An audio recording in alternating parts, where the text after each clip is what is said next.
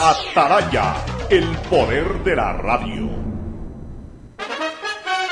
El siguiente es un espacio contratado. Radio Atalaya no se solidariza necesariamente con las opiniones aquí vertidas. El siguiente en Radio Atalaya es un programa de opinión, categoría O, apto para todo público.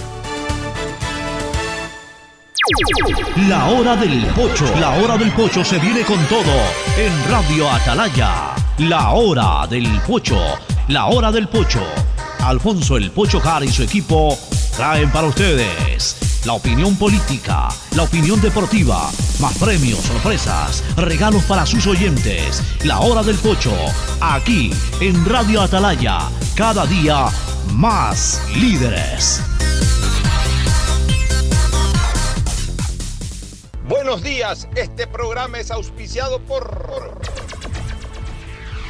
Aceites y Lubricantes Gulf, el aceite de mayor tecnología en el mercado.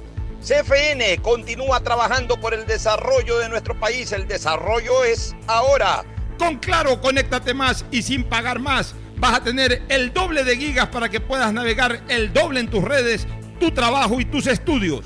Universidad Católica Santiago de Guayaquil y su plan de educación a distancia formando siempre líderes. Banco del Pacífico, el Banco Banco, con su línea de crédito Reactívate Ecuador al 5% de interés a tres años y con los primeros seis meses de gracia.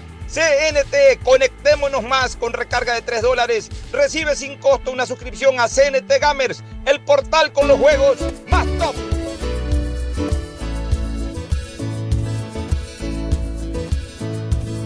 Camino. 680, sistema de emisoras Atalaya. En su año 76, Atalaya nunca falla y marca la raya del bienestar, del progreso y la libertad de Guayaquil, de Ecuador y del mundo.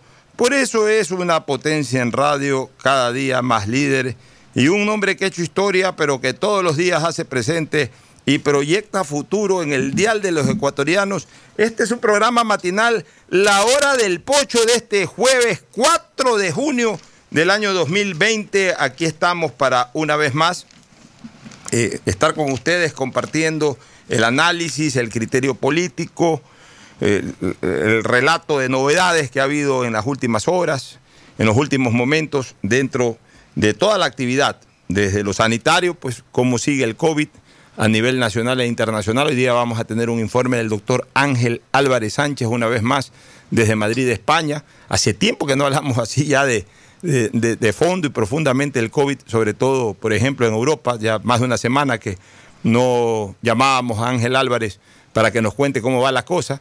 Parte del relajamiento, como que nosotros también psíquicamente eh, comenzamos a eh, perfilarnos dentro de un ambiente más relajado, como que vemos que la cosa está pasando y como que nos comenzamos a despreocupar, pero no hay que hacerlo del todo, ¿no? Todavía el COVID anda por ahí dando vueltas en todos lados y es importante ir eh, conectándonos no solamente con la gente en la ciudad y en el país, sino en otros lados del mundo para ver cómo está la cosa.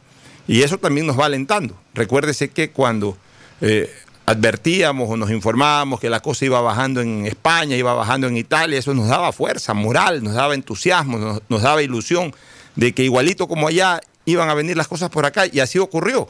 En la medida en que iban bajando las cosas por allá, también eh, la cosa por acá fue mejorando. Entonces, por eso, eh, si una cosa nos deja como lección este COVID es que al final de cuentas, para bien y para mal, estamos conectados a nivel mundial.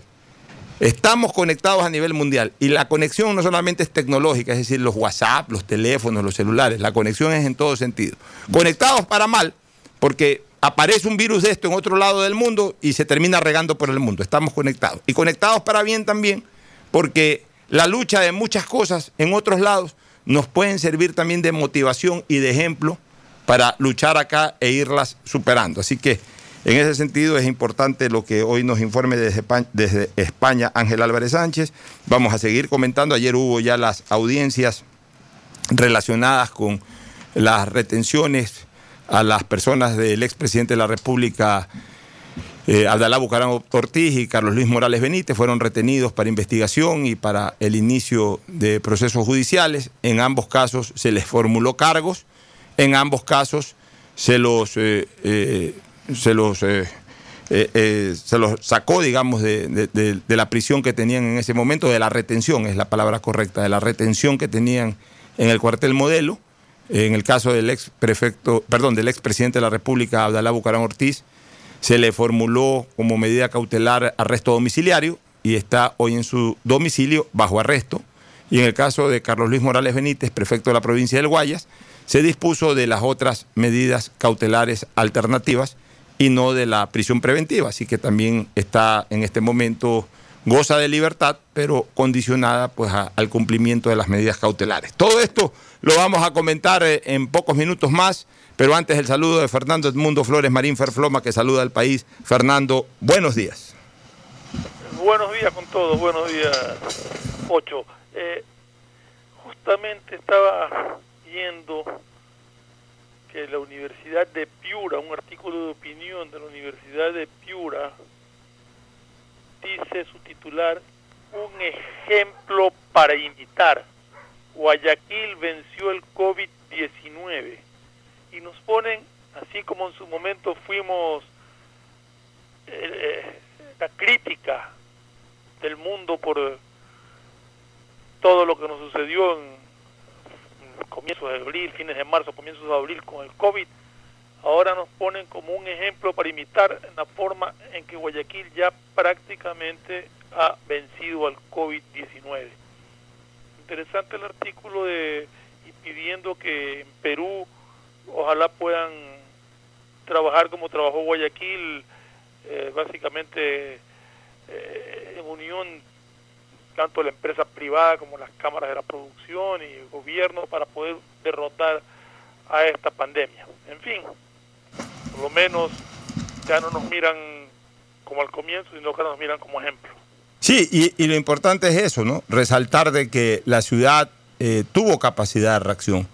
Las cosas no comenzaron bien, fueron sorprendidos todos, desde las autoridades en general, y los propios ciudadanos, las empresas eh, proveedoras de farmacéuticos, todos, todos fu- fuimos sorprendidos. O sea, fuimos sorprendidos porque realmente no pensábamos que esta cosa se iba a desarrollar como lamentablemente se hizo. No pensábamos.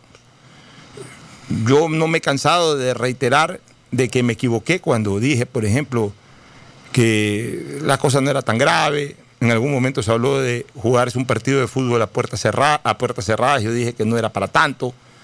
En algún momento la, eh, la arquidiócesis y la conferencia episcopal ecuatoriana en general determinaron, por ejemplo, de que en el momento de la paz se sigan dando las misas o se sigan desarrollando las misas, pero que en el momento de la paz la gente no se dé la mano y me puse molesto.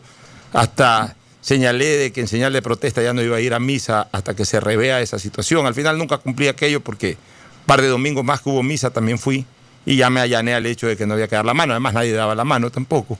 Pero no me gustaba aquello y decía que me parecía una exageración. Porque la verdad es que veíamos el tema demasiado lejano y el problema en Guayaquil y en el Ecuador, pero sobre todo en Guayaquil, es que se vino abrupto. Se vino abrupto el tema. O sea, eh, la OMS declaró la pandemia y a la semana ya teníamos, ya, ya, ya hubo que cerrar la ciudad, hubo que cerrar el país, pero especialmente la ciudad hubo que cerrarla. Y, y- y era una cosa como efecto dominó, caía el vecino, caía el de al frente, caía el de al lado, caía el amigo, el conocido, el familiar. Y, y comenzamos a hacer programas dando pésames a diestra y siniestra, uno, dos, tres, cuatro eh, casos diarios de fallecimientos y, y realmente eh, nos alarmó a todos esta situación. Luego se fueron corrigiendo situaciones. Sí, sí, sí, Fernando. Para, para aportar, el autor de, del, del artículo es Antonio Mabret, lo publicó el 31 de mayo en el suplemento semana de diario El Tiempo, de Piura. Qué bueno. Eh, eh, ¿Lo tienes ahí en WhatsApp? Lo- sí, lo tengo en WhatsApp. sí. Me lo puedes enviar para ver si más tarde le damos lectura. Si yo te lo reenvío aquí, si quieres yo lo puedo ir leyendo. Porque A ver, a ver, lee, lee- lee por lo menos la parte más sustancial del artículo, sería A ver, el, importante. el titular, un ejemplo para imitar Guayaquil venció el COVID-19. Las noticias que nos llegaban de esa ciudad nos hacían creer que el COVID-19 estaba arrasando con ella y que la situación del Perú era mucho más esperanzadora. Hoy todo es distinto. En marzo y en los primeros días de abril Guayaquil atravesó una situación dramática. Las imágenes que trascendieron a los medios y redes sociales eran dantescas. El sistema de salud había colapsado, largas filas de enfermos y moribundos en las afueras de los hospitales, muchos muertos en las casas y en las calles que no podían ser retirados, farmacias desabastecidas y un ambiente general de pánico. Las cifras de fallecidos superaron los 400 por día durante varias semanas. Actualmente, solo siete semanas después, los hospitales no están congestionados, hay camas para los enfermos graves y también camas UCI. El número de nuevos contagiados ha disminuido progresivamente, los que presentan síntomas son atendidos y, si es el caso, reciben medicación y el promedio de fallecidos es menor a 10 al día. De ahí viene qué es lo que ha ocurrido, cómo lo consiguieron.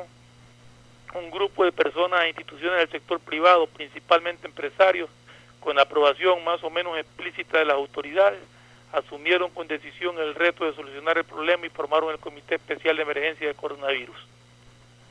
Ya después te paso el, artículo para que lo leas todo, pero eso básicamente como como comienza, ¿no? Así es, pero lo importante es resaltar que las cosas se fueron corrigiendo de parte de todos, de autoridades y de ciudadanía, y Guayaquil pudo salir, pudo salir, y siempre alentábamos esa posibilidad de que Guayaquil a la larga eh, se defendía como podía, pero que iba a salir de una nueva crisis en su vida de ciudad. Y, lo pudo hacer. Nos pusieron de mal ejemplo, es verdad. Y aguantamos con dignidad aquello. ¿eh? aguantamos con dignidad aquello, lo fuimos corrigiendo. Y hoy, qué bueno esta primera noticia internacional que nos ponen como ejemplo de resurgimiento, como el ave fénix, de nuestras propias cenizas, volvimos a encumbrarnos. Ah, pero también quiero decir algo, pues mi querido Fernando. Edmundo Flores Marín Ferfloma. Ah, pero también quiero decir algo, pues. ¿De dónde es que tú estás leyendo esa noticia? Piura. Ah, Piura. ¿Dónde queda Piura? Piura? ¿Dónde queda Piura? Norte del Perú. Norte del Perú, ¿no? No te digo fronterizo, yo sí he ido en carro hasta Piura. Eh, más o menos a unas cuatro horas de la frontera. De, no te digo norte del Perú, ¿no? Por eso. Pero... Sí, más o menos unas tres horas y pico de la frontera. ¿Sí te acuerdas lo que hicieron los peruanos, ah. no? Ah, sí te acuerdas lo que hicieron los peruanos, ¿no? Bueno, movilizaron tanques de guerra. Parecía como que si se estaba produciendo un conflicto bélico contra Ecuador, que protestamos en su momento, la, la mala decisión de este presidente Martín Vizcarra y, y en general de, del Estado peruano. Eh, nos vieron como peste, nos vieron como que si fuéramos leprosos, qué sé yo. Nos maltrataron internacionalmente, movilizaron. Mucho también internacionalmente. Nos debilitó, movilizaron como. Hoy son el segundo país más complicado en cuanto a número de casos y por supuesto pues también eh, en cuanto a, a, bueno, lo de la mortalidad per cápita nosotros somos los más complicados, pero cuantitativamente hablando son ellos los segundos más complicados en, en, en el continente.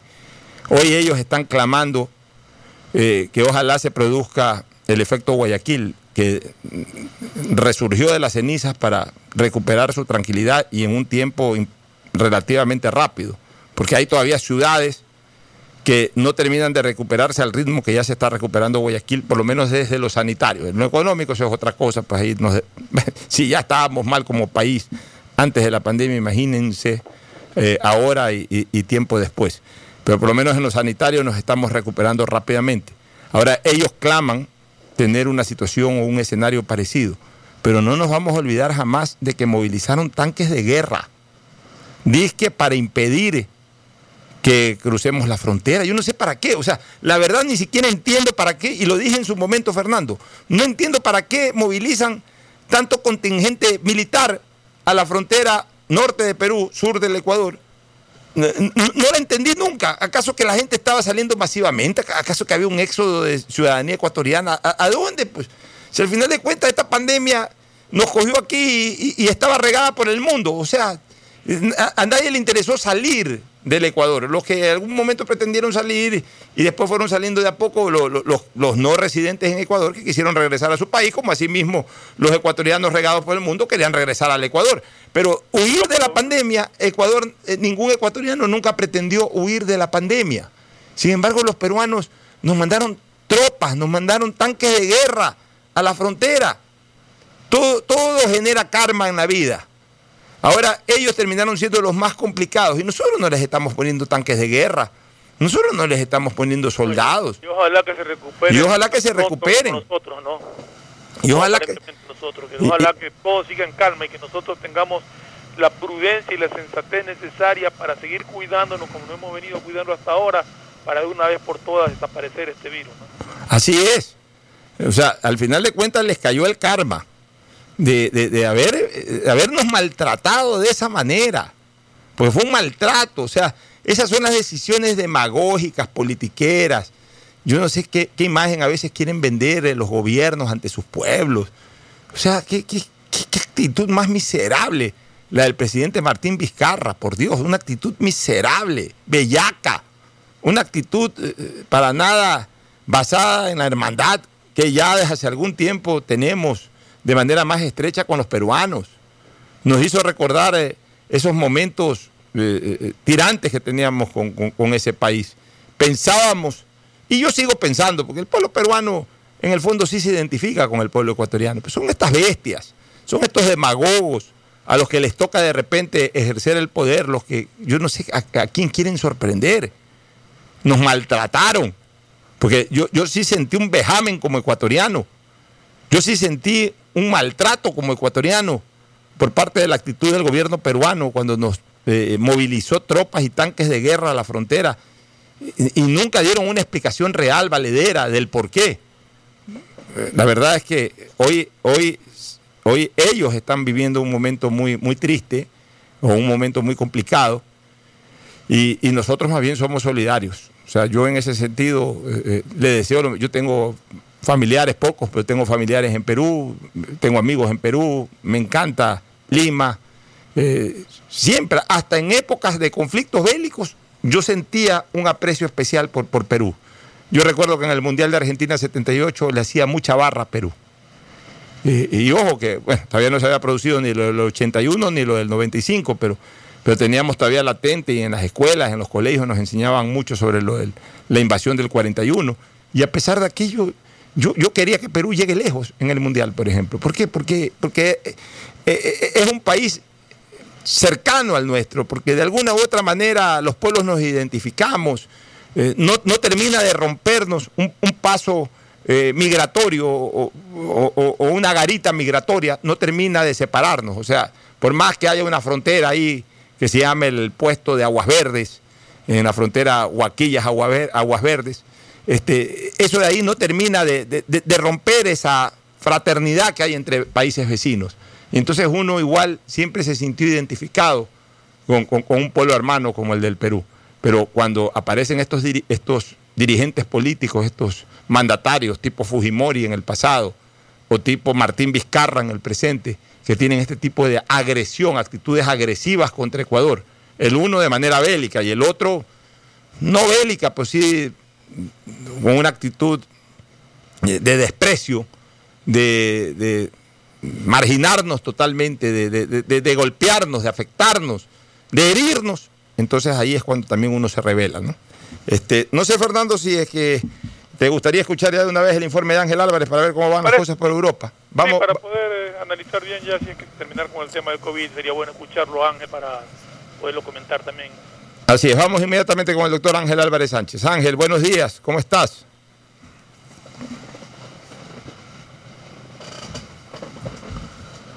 A ver, vamos con Ángel. Nuevamente Ángel. Sí, buenos días, querido Alfonso. Eh, un saludo muy cordial desde Madrid. Eh, ya hacía días que no me ponía en contacto contigo para comentarte un poco la situación aquí. La situación evidentemente ha mejorado muchísimo, no tanto como ha salido en la prensa y me consta que por allí han salido ya diciendo que hay cero muertos, es mentira, absolutamente falso.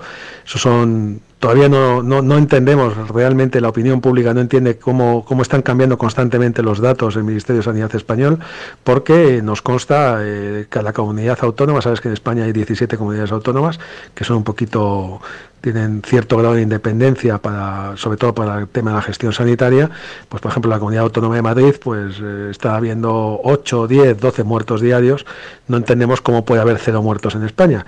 Entonces, eh, pues bueno, pues realmente no hay cero muertos, ahora eh, los muertos diarios pues no pasan de 50 60, lo cual es un, eh, dentro de la desgracia, pues es, un, es un muy buenas noticias cuando, si bien recuerdas, hemos tenido 950 muertos al día. ¿no? En mi hospital es un día de mucha alegría, mucha alegría, porque hoy, eh, hace pocos minutos, eh, saldrá en la prensa aquí en España, porque ese tipo de cosas sí que las publicitan mucho, pues me he cruzado con un compañero de la UBI y me acaba de decir que el último paciente con COVID-19 que tenían en la UBI, pues lo han sacado a la planta, entonces ha llegado a tener, me ha contado, 180 pacientes ingresados con COVID-19 y ahora mismo el último ha salido a la planta en muy buen estado y entonces no tiene ningún paciente COVID-19 eh, en la UBI de mi hospital. Mi hospital hay aproximadamente 40-50 pacientes con COVID todavía ingresados, pero acuérdate que hemos, hemos llegado a tener 800, ¿no? Entonces las noticias son muy buenas. Eh, realmente estamos en una fase un poco extraña. En Madrid estamos todavía en lo que se llama fase 1, el resto de España está en fase 2, incluso fase 3, donde ya están casi haciendo una vida más o menos normal, aunque aquí nada va a ser normal, evidentemente con distanciamiento social, mascarillas, etcétera. Aquí en Madrid esperamos que el lunes ya empiece a haber la fase 2, que la fase 2 va a implicar que podamos, eh, pues, eh, que se puedan abrir restaurantes, un poco más de lo que estaban abiertos hasta ahora, las tiendas, sobre todo los centros comerciales se pueden abrir, que ahora mismo están cerrados, y puede haber cierta movilidad, porque ahora mismo todavía eh, permanece el estado de alarma en España, que va a estar hasta finales de junio, lo cual impide que, por ejemplo, yo me pueda trasladar en coche a otra provincia. Eh, no podemos salir de nuestra provincia, de nuestra comunidad autónoma. ¿no? Por lo demás, eh, aquí ahora mismo el, todo lo, están empezando a salir ya estudios. Eh, por ejemplo, se ha hecho un estudio muy interesante en una población cerca de Madrid, Torrejón de Ardoz, con casi 200.000 habitantes, es una, es una ciudad que está justo al lado del aeropuerto Barajas y es una ciudad donde realmente ha golpeado mucho esta enfermedad y un estudio de cero prevalencia en toda la población, se le ha hecho anticuerpos a toda la población y arroja unos resultados más acordes a lo que se espera del 22% de infectados, de pacientes que ya han sufrido la enfermedad, que es lo que más o menos se piensa. ¿no? Desde el punto de vista científico, cada vez conocemos más cómo se comporta el virus. Yo acabo de ver a una paciente hace unos minutos eh, que lo ha pasado y a pesar de haberlo pasado lleva tres meses todavía sin sensación de olfato ni de gusto, algo que es bastante habitual. Incluso hay pacientes que esa sensación permanece meses, aunque se supone que lo van a recuperar. Cada vez estamos más convencidos de que esta situación ya se conocía de antes, esto no es del mes de marzo. Eh, hay cada vez más datos que, que, orientan a pensar que los chinos ya en enero tenían este problema bastante, bastante localizado. Aquí en España, como sabes, se actuó mal y tarde, pero bueno, ya parece que por fin estamos empezando ya a ver la luz del túnel mucho más cerca. ¿no? La normalidad no va a ser nunca igual, ¿Por qué no va a ser? Eh, estaba leyendo que ya las fronteras con, Francia y Portugal las van a abrir a finales de mes, pero aún así, eh, pues bueno, eh, las perspectivas de las vacaciones de verano aquí en España son totalmente nacionales. La gente no va a salir, no va a poder salir fuera de España. Y bueno, eso también tiene su encanto porque bueno, es un país que pues realmente tiene muchísimo que conocer y muchos sitios donde ir, ¿no? Pero vamos, no vamos a poder movernos todavía en una buena temporada. El otro problema que se plantea es la posibilidad de segundo, un segundo pico, un segundo rebrote, que aquí en el hemisferio norte se calcula que será en, en el otoño nuestro, que es septiembre, octubre, y ante eso, pues, pues, pues bueno, hay opiniones que dan por seguro que va a suceder, otros que no. Eh, otros que dicen que posiblemente exista, pero quizás no sea tan intenso como el anterior, no se sabe, ¿no? No se sabe. Ahora lo que yo soy de los que pienso de que posiblemente no sea tan intenso, más que nada porque ahora sabemos más cosas y entonces, pues evidentemente, si la gente va con mascarilla, si la gente tiene cierto distanciamiento social, pues evidentemente eh, la potencia con la que ataque el virus no va a ser igual, ¿no? Eh, y por lo demás no te voy a entretener con problemas políticos, que aquí cada vez hay más en España, como sé que hay allí en Ecuador. Eh, eh, la verdad es que hemos tenido muy mala suerte, como posiblemente hayáis tenido mala suerte vosotros, pero nosotros hemos tenido muy mala suerte. Nos ha pillado el peor gobierno posible, con la peor situación posible. Eh, esto es continuo, las mentiras, mentiras todos los días, o sea, pero además mentiras muy divertidas, porque ya te ríes por no llorar, de que un día dicen una cosa, al día siguiente dicen la otra. Y ahora lo último es el tema del número total de muertos, número de contagiados. No, no, no, no sé decirlo, no sabemos decirlo porque nos están cambiando las cifras constantemente. Entonces, pues, pues no lo sabemos. Se calcula que más o menos ha podido haber 40 o 50 mil muertos, ¿no? Aunque las cifras oficiales nos hablan de algo más de 27 mil. Y bueno, es lo que te puedo contar por ahora. Eh, mandarte un abrazo muy fuerte, un saludo muy cordial a ti y a todos tus oyentes. Y bueno, y sabes que aquí se te quiere y se te admira. Y si Dios quiere, pues ojalá pronto nos podamos ver tanto aquí como allí. Un abrazo muy fuerte. Hasta luego. Muchas gracias Ángel, excelente tu informe. ¿Qué te parece lo que dijo Ángel? ¿Cómo está la situación en España, Fernando? A lo, realmente lo que estaba escuchando Ángel me, parecen buenas noticias. O sea, si bien es cierto, yo sí había leído eso que él dice que es falso de que había cero muertos, que todavía hay una cantidad de muertos, pero ya no es significativa en comparación hasta los 900 muertos, casi mil que llegaron a tener en su, pico más alto. Me queda la sensación de, de, de la incertidumbre que existe en todas partes, porque él no está hablando de un rebrote actual, en el momento en que están dejando salir más a la gente, sino que está hablando de septiembre. Yo no entiendo muy bien por qué en septiembre tendría que abrir el rebrote y no ahora que recién sale la gente y que eh, con las precauciones o lo que sea, pero que podría ser causa de un rebrote porque ya eh, la cuarentena se terminó y ya la gente está en las calles y va a seguir saliendo. Pero en todo caso, como bien dijo Ángel también, eh, hay gente que dice que va a haber, hay gente que dice que no va a haber, hay gente que dice que va a ser suave, que va a ser fuerte, que dice que realmente yo no lo entiendo. Yo personalmente creería que si no es ahora no va a haber más adelante un rebrote, habrán los casos aislados y asumo, no soy científico ni nada, pero asumo que también con todas las medidas de precaución serían casos aislados no tan graves como en su momento hubo. ¿no? Muy bien, Así es, Fernando. Nos vamos a la primera pausa y retornamos con novedades y estamos también preparando una entrevista por ahí. Pausa y volvemos. El siguiente es un espacio publicitario apto para todo público.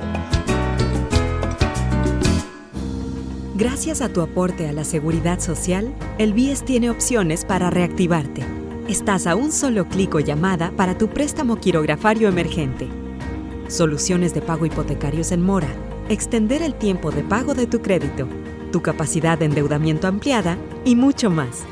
Conoce todas las acciones del BIES en www.bies.fin.es o contacta a 1-800-BIES-7. El BIES está más cerca de ti, más cerca de todos. Aportamos al futuro. Si quieres estudiar, tener flexibilidad horaria y escoger tu futuro, en la Universidad Católica Santiago de Guayaquil trabajamos por el progreso en la educación, ofreciendo cada día la mejor calidad. Estamos a un clic de distancia. Contamos con las carreras de marketing, administración de empresa, emprendimiento e innovación social, turismo, contabilidad y auditoría, trabajo social y derecho. Sistema de Educación a Distancia de la Universidad Católica Santiago de Guayaquil, formando líderes siempre. Hola profesores, si sabían que CNT tiene los juegos más pepa de la web, hablen bien. Recargando este 6 latas, recibe sin costo una suscripción a CNT Gamers, el portal con los juegos más top para que no pares de divertirte. CNT, conectémonos más. Más información en www.cnt.com.es.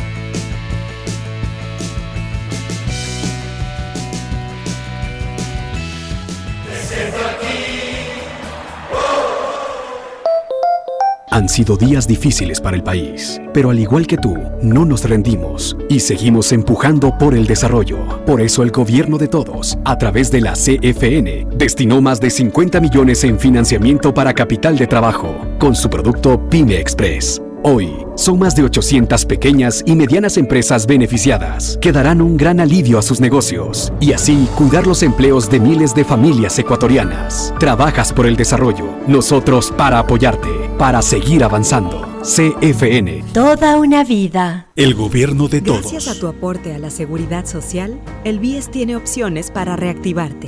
Estás a un solo clic o llamada para tu préstamo quirografario emergente soluciones de pago hipotecarios en mora, extender el tiempo de pago de tu crédito, tu capacidad de endeudamiento ampliada y mucho más.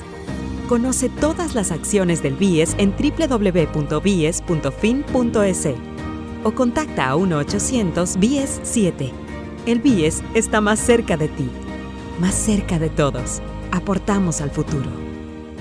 Hola profesores, si sabían que CNT tiene los juegos más pepa de la web, hablen bien. Recargando este 6 latas, recibe sin costo una suscripción a CNT Gamers, el portal con los juegos más top para que no pares de divertirte. CNT, conectémonos más. Más información en www.cnt.com.es.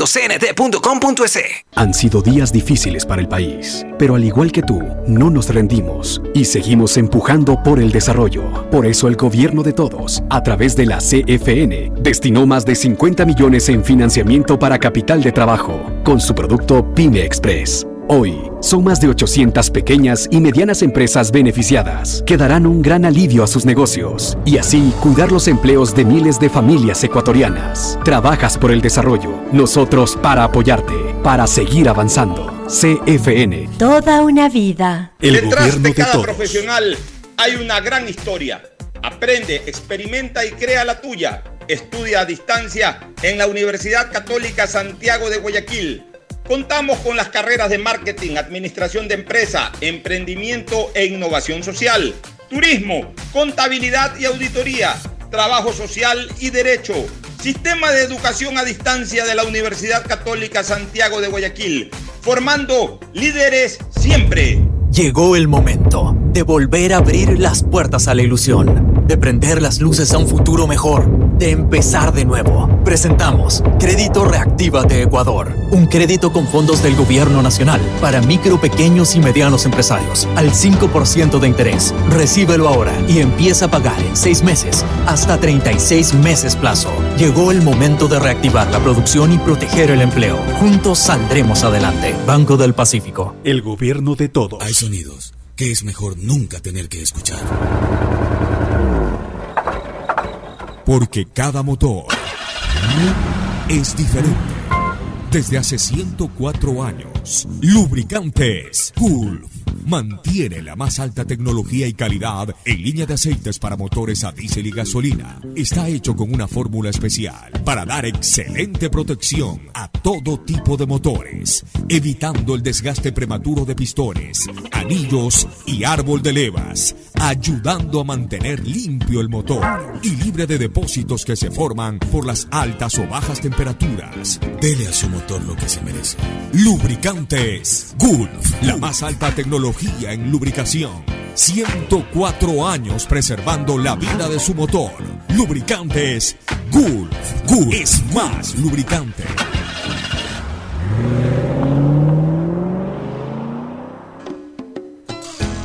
Fin del espacio publicitario. Usted está escuchando un programa de opinión, categoría O, apto para todo público.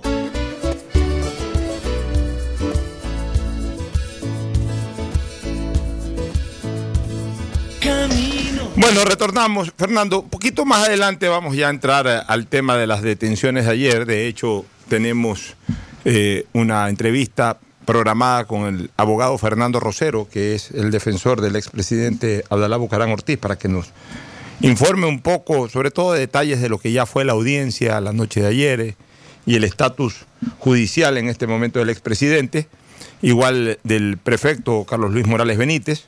Este, Morales ya en este momento incluso está en la, en la prefectura del Guayas, él tiene eh, medidas cautelares alternativas, no la prisión preventiva, es decir, el día de ayer ya salió de la retención judicial eh, de la que había sido objeto durante una parte del día de ayer y en este momento con las medidas cautelares alternativas pues está desarrollando su vida normal y entre otras cosas está ejerciendo su cargo de prefecto de la provincia del Guayas. Ya hay fotos información de que ha arribado a las instalaciones, a la sede principal de la prefectura, ha sido recibido ahí por algunos empleados y está desarrollando su trabajo común y corriente. Pero antes de entrar en, esos temas que son muy importantes y que son en este momento los que captan la mayor atención por parte de la ciudadanía, Fernando, un par de temas que me parecen interesantes. Como tú sabes, inmobiliar en cuestión de dos meses y tres semanas más se cerrará. Inmobiliar tiene muchos activos uno de ellos, a ver, no es inmobiliario el que tiene los activos, el Estado tiene muchos activos administrados por inmobiliar. Uno de ellos es el Parque Samanes y también hay otros parques. Una de las decisiones que se tomó a inicios del decreto fue de que lo que administra inmobiliar pase al Ministerio de Transporte y Obras Públicas. Decisión que yo no comparto mucho, Fernando, porque el Ministerio de Obras Públicas y Transporte tiene eh, otros objetivos, tiene otras finalidades, tiene otras funciones. ¿Qué tiene que hacer el Ministerio de Transporte y Obras Públicas con la venta de una serie de oficinas, de casas, de terrenos? No tiene nada que ver porque eh, definitivamente ese tipo de actividad eh, no está relacionada ni con la obra pública, porque son cosas ya construidas, ni tampoco con el transporte. Tiene absolutamente nada que ver. Yo sí pensaría que debería de derivarse cada una de estas cosas al propio sector público, al sector público nacional o al sector público seccional, acorde a las características de cada cosa. Y por ejemplo, en ese sentido están corrigiendo, y me parece muy bien, que los parques, por ejemplo, pasen eh, a ser manejados por los GATS, por, las, por los gobiernos eh, autónomos descentralizados, dígase básicamente las alcaldías. En el caso de Guayaquil, hay algunos parques parques interesantes como el, Parque Samanes, el más importante. También hay este Parque Lago, que tuve la oportunidad hace un año y pico de visitarlo, yo no sabía, siempre pasaba... El Parque Lago que queda pasando eh, la vía la costa. Sí, pasando el peaje. Oye, yo, yo pasaba siempre por ahí cuando iba a la costa, pero la verdad es que nunca eh, eh, ingresé al mismo. Y un buen día, pues mi, estaba aquí mi hija Cristina y decidió ir a hacer un paseo. Tú sabes que a ella le encantan estas cosas, además trabaja en estas cosas. Fue a hacer un paseo turístico ahí, llevó a sus perros y todo eso, y, la acompañé. Y la verdad es que me quedé maravillado. Y yo creo que falta trabajar mucho ahí en Parque Lago para hacer una cosa verdaderamente turística espectacular.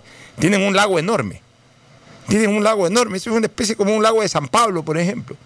Que ni te imaginas. Un lago enorme.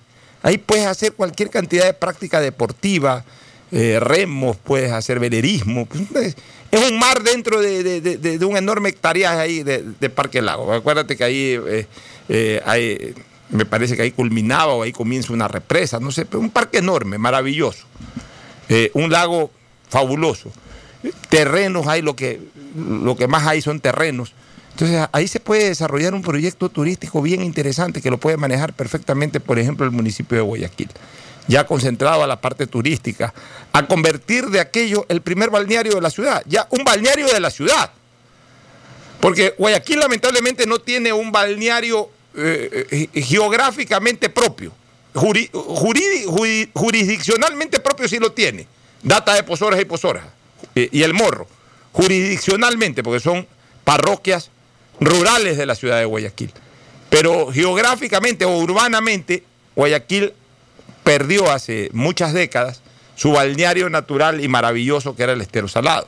Algún día, ojalá se pueda, rehabilitar totalmente el estero salado, para que vuelva a ser el estero salado lo que contaban mis, padres y mis abuelos, de que la gente se bañaba en el estero salado. que... gente se tiraba del puente 5 de junio al, estero. O sea, el estero salado era, era, era de hecho, sí hay, sí hay gente que, utiliza el estero salado, pero ya en la parte de, Tres Bocas para justamente hacia Chongón, por ahí ya está un poco más purificada el agua del estero y ahí hay gente que sí se baña, que, sí disfruta de aquello.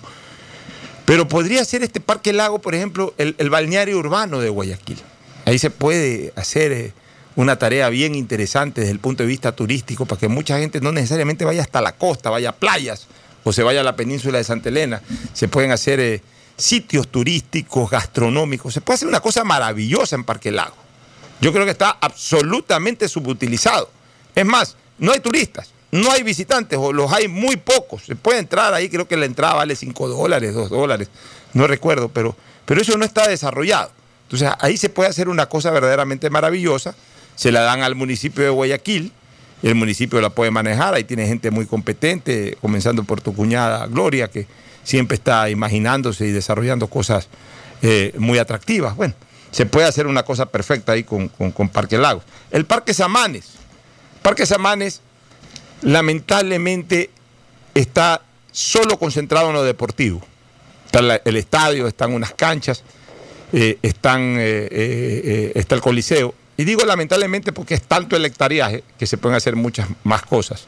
Pero está muy bien que se haya hecho lo deportivo. Y, y eso de. El, el- el- el Parque Samanes debería de ser la capital, perdón, no es la capital en este caso, el, el centro deportivo de, de, de, de- de- de- de- de- de recreación deportiva, el centro de recreación deportiva de la ciudad. También hay un teatro ahí, ¿no?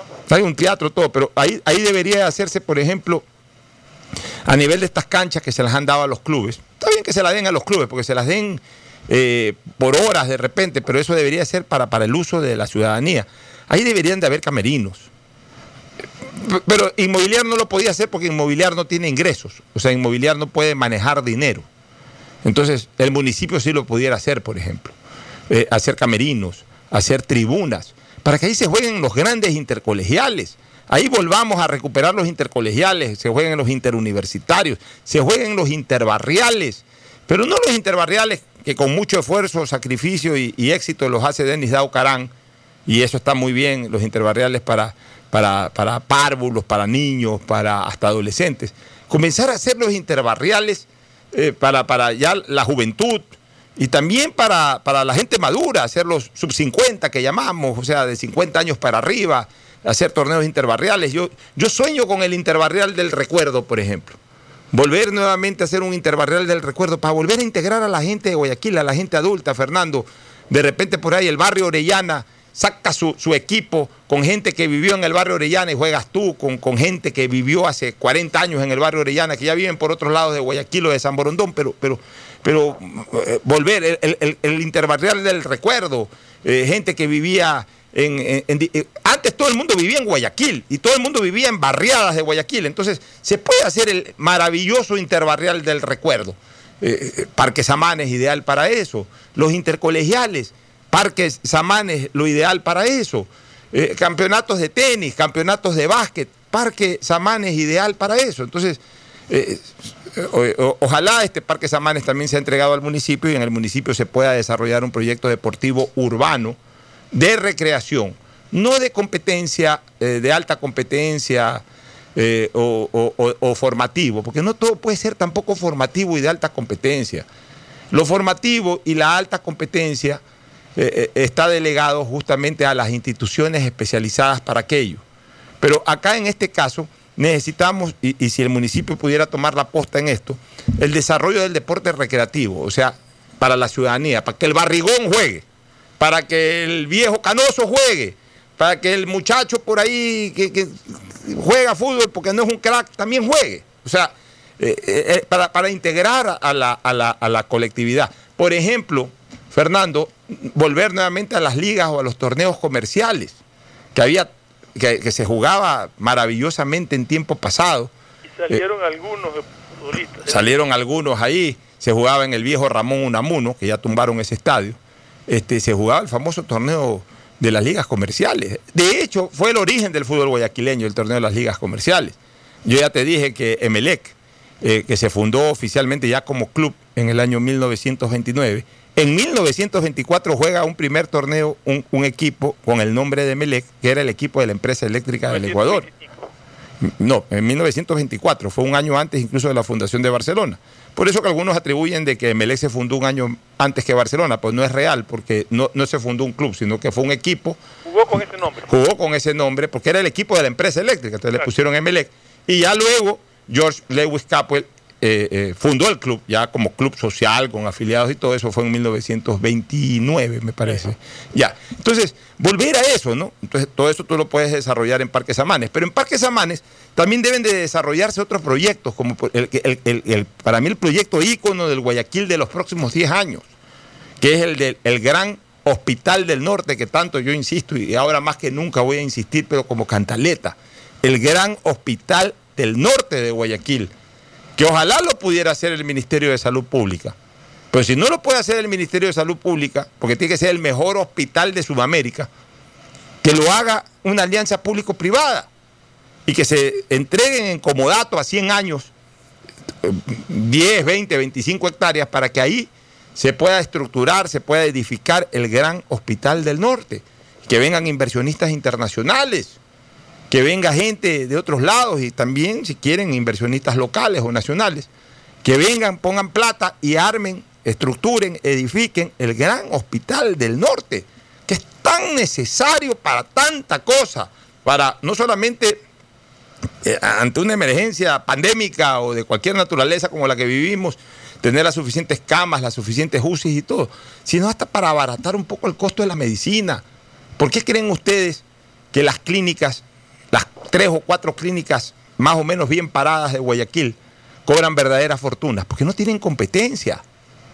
Con un gran hospital con costos bajos o relativamente bajos, al menos en relación a lo que hoy cobran eh, eh, eh, estas clínicas, vamos a obligar o se va a obligar a que estas clínicas bajen los costos.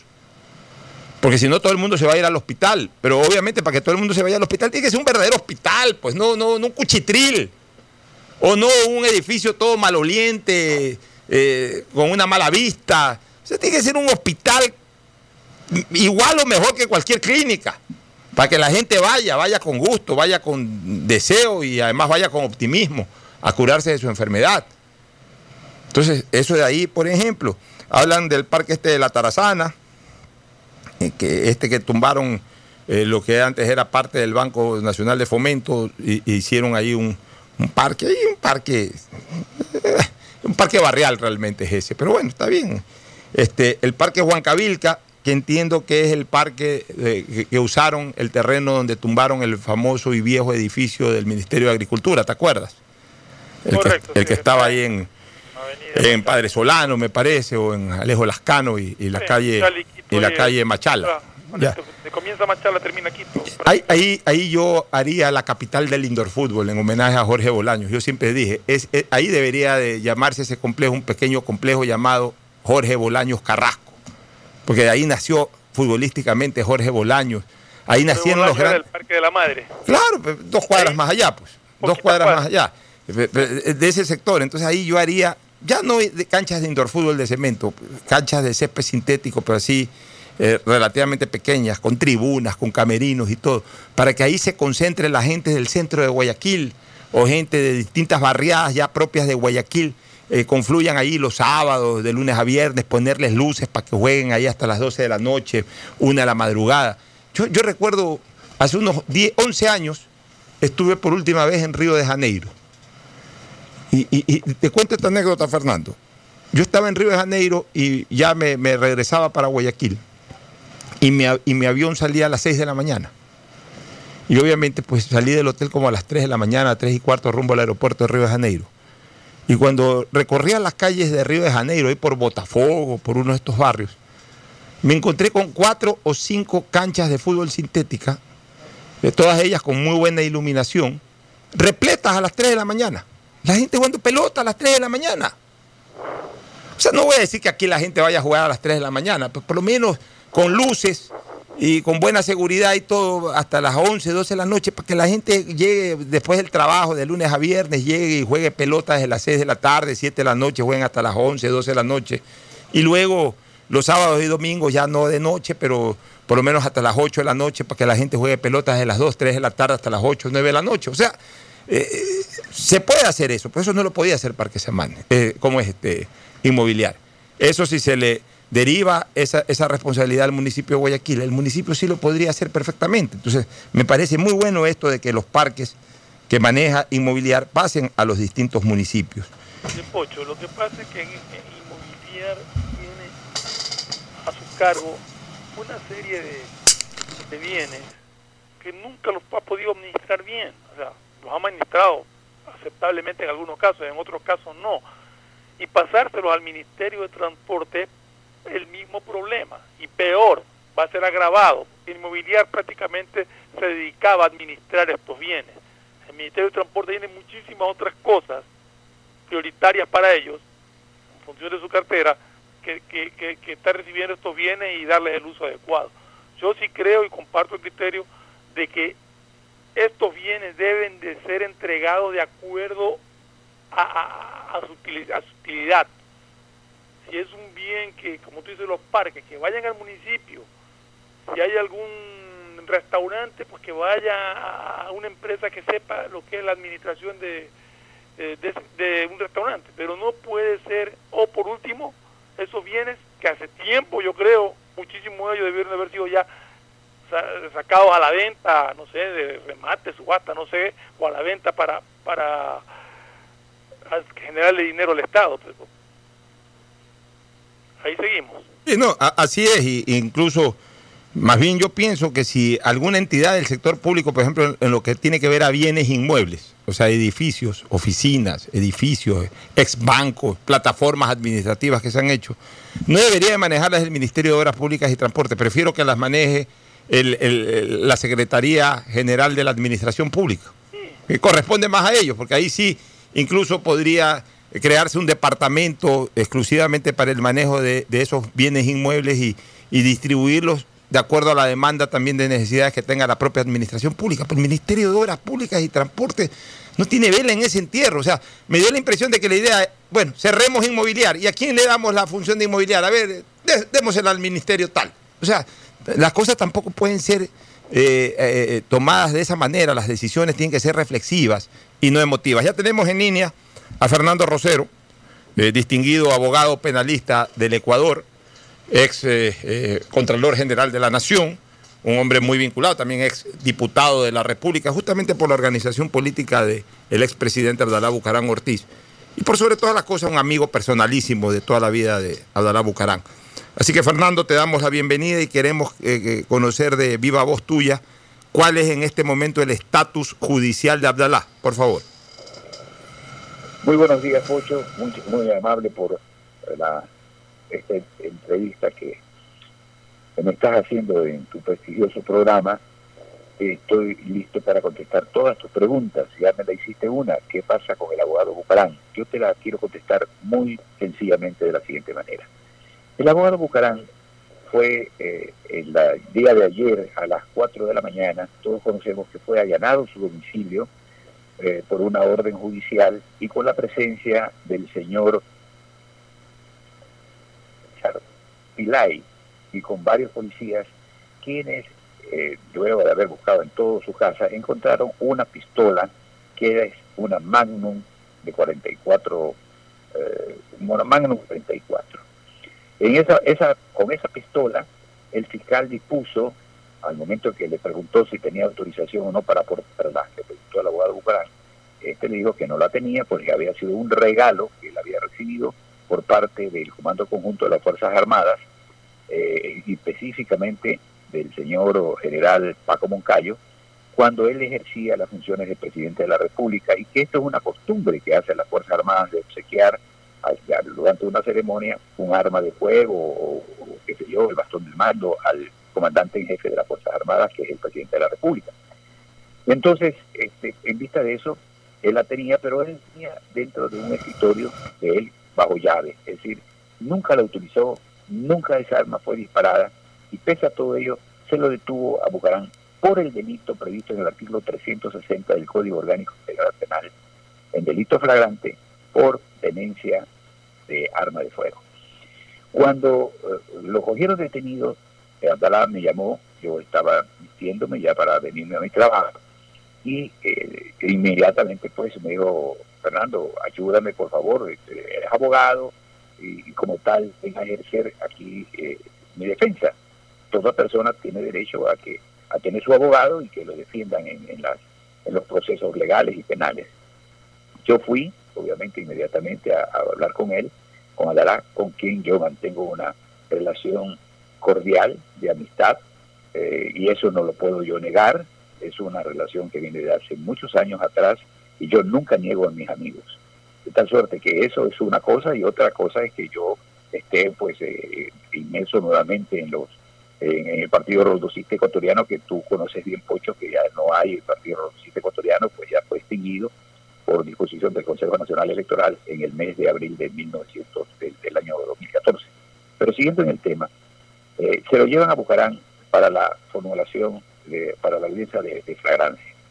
Eh, durante el desarrollo, durante todo el día, nos tuvieron sentados y luego pues, de pronto ah, hubo una orden, un comandante de la policía que quería tomar una foto a Dalá Bucarán y a las personas que estábamos alrededor de él, que era, el hermano eh, y yo. Y entonces eh, nos toma la foto, dice para ponerla dentro del parte que Adalá no ha recibido ningún golpe, que Adalá se encuentra perfectamente bien tratado por la policía, etcétera, etcétera, y era una disposición superior. Nos toman la foto creyendo que así era, eh, esa era la finalidad y de pronto vemos que se viraliza la foto tomada por uno de los policías de ahí del, del, comando eh, que era dirigido eh, dirigido por el señor el señor Arauz que es el, comandante de la zona 8 aquí en la ciudad de Guayaquil y de pronto se viraliza esa foto y aparecemos los tres ahí en, todas las en todas las en, todas las redes sociales bien yo al momento que yo observé eso yo le dije a Dalá las cosas iban a estar difíciles en esta, en esta audiencia. Posteriormente observo que la fiscal sale eh, eh, afirmando de que en el caso de Bucaram no solamente hay el tema de la de la de, portar armas, sino que adicionalmente tiene que responder sobre temas de la adquisición de medicinas en, los hospitales y que eh, tiene que responder también por el delito de asociación, creo que fue el de asociación ilícita para delinquir. En virtud de que yo ya veo que se está, se está, se está distorsionando la medida o la audiencia que es exclusivamente para conocer la, la posibilidad de que Adalá había perpetrado el delito de tenencia de, el delito de tenencia de armas sin autorización para portar armas de fuego. Yo inmediatamente tomé las debidas precauciones y pedí a través de un fiscal de que se le practicara el examen médico de Adalá a fin de establecer el estado de salud. Adalá si fue operado por dos ocasiones de, de, un estén y pues la situación de él es, un poco delicada. Aló, ¿me estás escuchando, Pocho? Sí, estamos escuchando. Perfecto, perfecto. Sí, sí, Fernando, perfecto. Muy claro. Continúo, continúo. Entonces, fuimos ya para explicar después de todo esto, después ya que, que se practicaron los exámenes a Bucarán, fui yo a la diligencia conjunta de Adalá que se fijó para las 9 de la noche. A las 9 de la noche actuó como juez, eh, juez de garantías penales en flagrancia, el señor abogado Ismael Figueroa Parra. Y como fiscal actuó el abogado David Nelson del Castillo. Cuando le toca intervenir al fiscal, me llevé una terrible sorpresa porque yo pensaba que el fiscal iba a hacer una exposición referente a la tipificación ya que nos llevaba a esa audiencia, que era el delito de el posible delito de tenencia y portería, no, no, en tenencia del arma de fuego. Y que consiste, pues obviamente, en que no se tiene un arma y que no tiene la autorización legal para, para tenerla en casa. Su pena, la pena es privativa de libertad de seis meses con año. Por ende, no puede, no puede el fiscal solicitar prisión preventiva porque eh, se pide la prisión preventiva para delitos mayores a los, al año de prisión. Mi sorpresa es de que el fiscal cambia la tipificación, cambió la tipificación al fiscal, ya no habló de tenencia de armas. Imagínate, Pocho, ¿cuál es la tipificación que hace el fiscal? La del artículo 362 del Código Orgánico Internacional que establece el tráfico de armas químicas, nucleares o biológicas. Es decir, se lo imputaba a Bucarán por parte de la Fiscalía, se le imputa a Bucarán por parte de la Fiscalía que ha sido la persona que dentro del territorio ecuatoriano ha desarrollado, ha producido, está fabricando, está empleando, está adquiriendo, está poseyendo, está distribuyendo, está almacenando, conservando, transporte, eh, transitando, eh, importando, exportando, reexportando y, y comercializando armas químicas, nucleares o biológicas que establecen una pena de libertad de 5 a 7 años. Entonces, el fiscal, muy ajusto, muy, muy así, muy tenaz, le pide al juez eh, de la causa de que en virtud de que este delito es superior a 5 a 7 años de prisión y por considerarlo pertinente, disponga la inmediata, eh, la inmediata prisión preventiva del abogado Adalá Bucarán Ortiz por haberse adecuado todo con todas las, los requisitos de los elementos establecidos en el artículo 534 del Código Orgánico Integral Penal. Y yo obviamente pues me sorprendí y yo le dije que en primer lugar eh, la tipificación que hacía el señor fiscal era totalmente inadecuada, por decirlo menos, y que eh, no constaba en el, en el libreto de la fiscalía cuando lo detuvieron a Bucarán esa, esa tipificación. La tipificación era de de un arma de fuego, se le encontró un arma de fuego. Y Bucarán había señalado que esa arma de fuego había sido objeto de un regalo que le hizo en el mes de febrero de 1997 el entonces jefe del Comando Conjunto de las Fuerzas Armadas, el general Paco Moncayo, cuando eh, se hizo una, un acto solemne para de reconocimiento a Bucarán como jefe del comando, era el jefe, era el comandante en jefe de las Fuerzas Armadas. Y como tal se le dio, y esa es una costumbre que se ha venido, y tú sabes muy bien, Pocho, que esa es una costumbre que lo hacen los militares, obsequian un bastón de mando, le obsequian al presidente, le obsequian un arma, y esa arma Bucarán nunca la ha utilizado, la guardó en su escritorio y jamás la ha utilizado. Y así lo dice el examen pericial. Fernando, te tengo, te tengo una pregunta. Eh, por lo que tú estás señalando, este, básicamente la, la retención que se hizo del expresidente Bucarán fue por el tema del arma de fuego.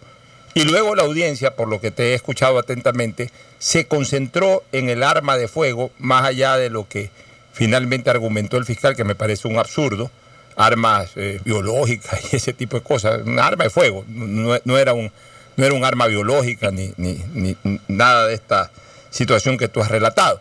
Pero indistintamente de aquello, en la audiencia la resolución del juez y la formulación de cargos fue exclusivamente por el tema del arma o también ahí se incluyó esto que luego apareció de estos cartones de mascarillas y de test, test para COVID, etcétera. O sea, ¿se lo involucró a judicialmente solamente por el tema del arma o también por el otro tema? Jamás se trató, Pocho, jamás el fiscal se pronunció por otro tema que no sea el arma encontrada en la casa de Bucarán de, la tenencia que fue originalmente, pero él luego hace una nueva tipificación al momento de formular cargos, eh, una, una que no es una reformulación de cargos, porque todavía estamos dentro de la institución fiscal, aún no de eso no se ha producido, sino él vuelve a tipificar no el delito como tenencia, sino como el tráfico ilícito de armas químicas, nucleares o biológicas. Ese es el delito que le imputa la Fiscalía. ¿Por qué?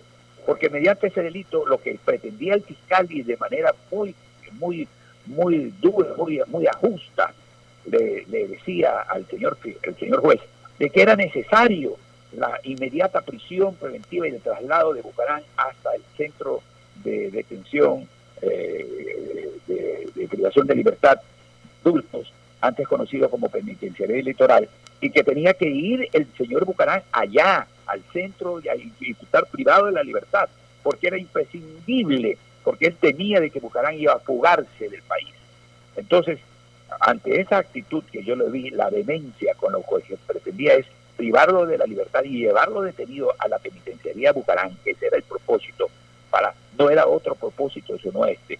Entonces yo señalé que si acaso el fiscal lo que pretendía con esta eh, esta acusación o esta, esta, nueva acusación fiscal con una tipificación diferente a la que fue motivo para, el, para que se produzca la audiencia de formulación de cargos, eh, la, audiencia de flagrancia, yo le dije que si lo que pretendía era generar que a través del principio de inmediación se mantenga una permanente eh, actividad o permanente contacto entre el fiscal y el procesado, se establezca por parte del juez la prisión del abogado Bucarán, que estaba siendo tan solicitada por el fiscal, pero en arresto domiciliario, en su domicilio, porque es un hombre que tiene 68 años de edad y que de acuerdo con una norma que también yo le invoqué, que es la prevista en el artículo, te lo digo en un minuto, en el artículo 537 del Código Orgánico Integral Penal, que habla sobre casos especiales. Dice, sin perjuicio de la pena con la que se sanciona el infractor, la prisión preventiva podrá ser sustituida por el arresto domiciliario. Entonces señala en el numeral segundo, cuando la persona procesada es mayor de 65 años de edad. Yo dije que el fiscal lo que se propone es mantener el principio de inmediación y que Abdalá colabore durante los 30 días que dura esta instrucción fiscal. Entonces, que Adalá Bucaram vaya a su casa en arresto domiciliario y esté presto a todas las actividades que tengan relación con este caso eh, y que se, sean solicitadas por el fiscal. El fiscal obviamente pegó el grito al cielo, que él no, no quería que, por qué razón se le va a dar la prisión domiciliaria, que lo quería ver en la penitenciaría, ahí lo quería ver en la penitenciaria. Entonces ya me di cuenta que el fiscal había llevado es una disposición superior, superior para que Adalá Bucarán vaya a prisión preventiva. Esto es lo malo, mi querido Pocho, de lo que ahora se está actuando en la justicia. Se está utilizando la justicia en determinados casos es con afanes políticos, políticos. Lo que lo quieren es que el abogado Bucarán vaya a prisión. No quieren la debida esclarecimiento de los hechos, porque en ese en esa audiencia de formulación de cargos jamás se ha hablado sobre eh, insumos médicos, sobre la posibilidad de que el abogado Bucarán esté inmerso en casos de, los hospitales, nada, no se habló absolutamente nada de eso. Se habló en el cambio de la tipificación del, del, supuesto delito, ya no de porte de armas, sino de producción de armas químicas, biológicas por parte del abogado Bucarán, para que la sanción sea mayor, se ajuste al, al auto de prisión preventiva, se lo prive de su libertad y vaya a la cárcel. Esa es, esa ha sido el criterio con que fue la fiscalía. Eso es una orden directa, de arriba, directa de la fiscal general del Estado.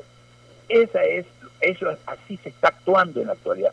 No conozco los motivos por los cuales así está actuando la fiscal general, pero me apena mucho que se utilice a los fiscales para que se pronuncien en las diferentes audiencias de una u otra forma extrañas, por decirlo menos, y que no guardan relación con los partes, con los con las, las noticias crímenes, eh, no guardan relación con las denuncias, sino simplemente se apartan de la realidad procesal y proceden a tipificar un delito de la manera que ellos consideran más perjudicial al procesado, incumpliendo con un principio que tú sabes muy bien, el principio de que la prisión preventiva es una disposición de última ratio y que vulnera, sin lugar a dudas, un principio constitucional que es el principio de inocencia que tenemos todos los ecuatorianos hasta que en sentencia no seamos declarados culpables de la perpetración de un delito. El juez, luego de escuchar al fiscal y luego de escucharme a mí, dispuso primero que las partes todas nos calmemos, dijo el juez. Yo voy a tomar la siguiente decisión. El abogado Bucarán va a ir a su casa, va a estar en arresto domiciliario y durante estos 30 días usted, señor fiscal, va a tener que probar todo lo que usted dice, todo lo que usted en este momento señala, que, la, que el abogado Bucarán está haciendo eh, este, armas biológicas, armas químicas, y, que está, este, está, está exportándolas, está fabricándolas, eso tendrá que probarlo el fiscal, porque no le toca la carga de la prueba, no le toca al fiscal. Por nuestra parte, lo único que vamos a llevar a rendir en una versión es al general Paco Moncayo, con quien yo he hablado, y ha tenido la gentileza de decir, sí señor, yo, eh, en virtud de una disposición de las Fuerzas Armadas, con mi calidad de jefe del Comando Conjunto de las Fuerzas Armadas, y se entrega al abogado Bucarán de esa misma arma de la que fue decomisada por la por el señor fiscal el día de 3 de enero, eh, perdón, 3 de, 3 de junio, cuando se allanó su casa y que esa arma fue entregada por nosotros, por, la, por las Fuerzas Armadas. Así que esa es la única prueba que vamos a actuar y que el fiscal actúe todas las demás para que pueda justificar que Adalá produce armas nucleares, nucleares, armas biológicas y eso ya es una eso ya tendrá que probar el fiscal. Lamentable, lamentablemente, Pocho, estamos todos los ciudadanos en una indefensión terrible, porque ahora con esta nueva fuerza de esta, estas nuevas unidades que se están creando de tareas eh, por parte del gobierno nacional, lo que se están atentando contra los derechos de los ciudadanos. Y me temo mi querido Pocho, que todo esto, que todo lo que se está actuando en este momento, no sea sino una cortina de humo para poder al pueblo de pronto en estos shows que hace la, la fiscalía, de este tipo de, denuncias para de pronto el señor presidente de la República lanzar una serie de medidas económicas que van a lesionar a los ecuatorianos. Por ejemplo, firmando ya la ley humanitaria que va a permitir a los empleadores despedir masivamente a todos los empleados, porque hasta ahora no la firma, ya la va a firmar. Seguramente va a pagar deuda externa en épocas de pandemia, en épocas que requerimos liquidez, van a pagar, van a pagar la deuda externa. Entonces, hay, seguramente van a subir los precios de la gasolina, los precios del diésel. Entonces necesitan este tipo de cortinas de humo para tomar, como tú bien conoces, porque has sido diputado y un excelente diputado, y me aprecio ser tu amigo y haber contigo estado en el Congreso Nacional y haber eh, discutido leyes en favor del país. Eh, te indico, eso es lo que siempre se acostumbra por parte de los gobiernos. Crear así de humo Así es, Fernando. vamos a abreviando un poquito más la respuesta para ya ir culminando la entrevista, pero quiero que Fernando Flores, yo tengo una última pregunta que te la voy a formular posteriormente, pero Fernando Flores también tiene alguna inquietud. Fernando, ¿quieres preguntarle algo a tu tocayo, Fernando Rosero? Sí, ¿cómo está Fernando? Buenos días. Eh, quería preguntarle, más allá de esto del, del, arma, que a mí me parece, de acuerdo a lo que tú acabas de explicar, una locura la posición del fiscal. Justamente iba a preguntar qué pruebas tenía para acusar a, Abdalá Bucarán de, de, ese tipo de, infracción o delito. Pero en estos días se va a poder presentar alguna acusación adicional referente a los cartones y a las medicinas que fueron encontradas también en la casa de, de Abdalá Bucarán. ¿Qué explicación tiene al respecto de, de ese material que se encontró ahí? Mira, yo yo, no yo no conozco porque hasta el, este, momento en que estamos conversando no existe ninguna notificación eh, a, a Dalá Bucarán para que responda sobre estos cargos. Tiene que haber una investigación previa que no, no son delitos flagrantes, primera vez, por, primer lugar.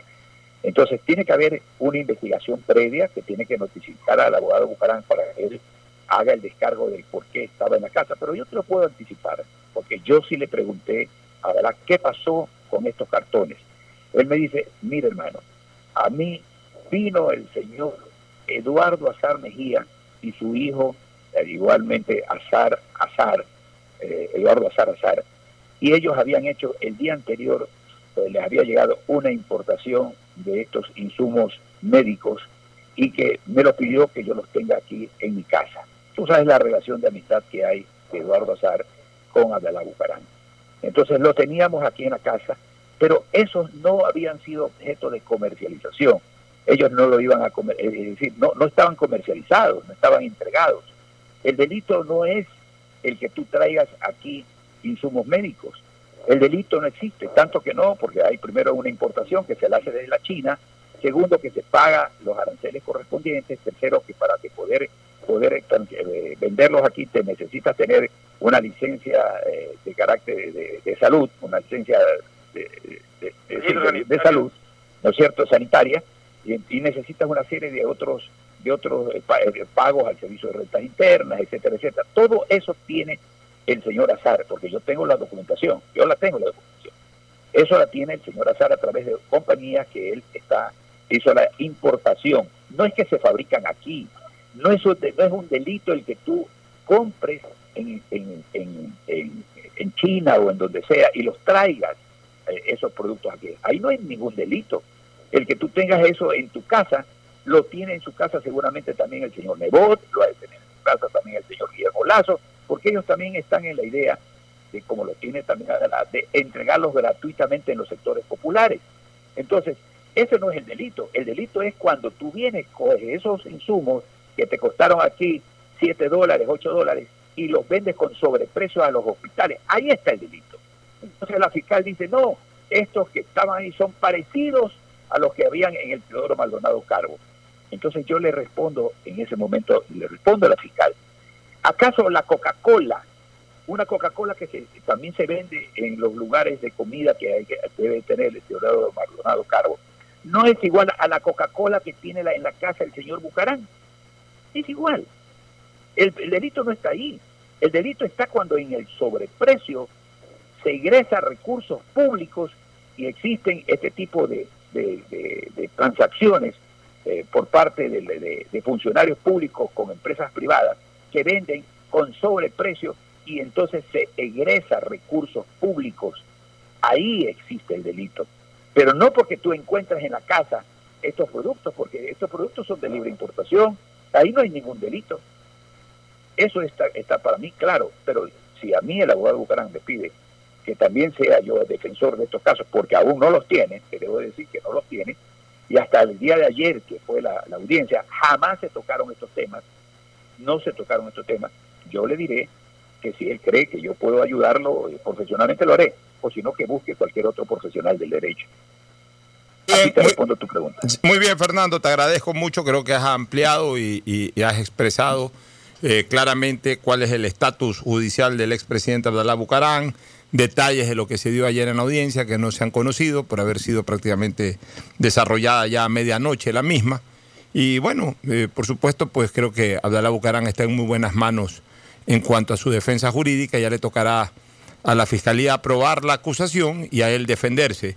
Eh, ¿cómo, es la vida? ¿No? ¿Cómo da vueltas la vida? Ahora sería testigo de defensa del ex presidente Bucarán, a quien él en su momento acusó de ser el principal responsable de su caída, Paco Moncayo. Mira las cosas de la vida, Fernando, ¿no? Como dice la canción de, del panameño este famoso, el salsero, la vida te da sorpresas, sorpresas te da la vida, este, de Rubén Blades. Eso no es así, este, Fernando. Sí, Pocho, es más, te digo, el día de ayer, hace muchísimo tiempo que yo no tenía ninguna conversación con Paco Moncayo a raíz del golpe de Estado que le dieron a Bucarán en, febrero del 2000 de 1997. Yo no me había comunicado con él. Pero yo dije a Adalá, Adalá, llámalo a Paco Moncayo.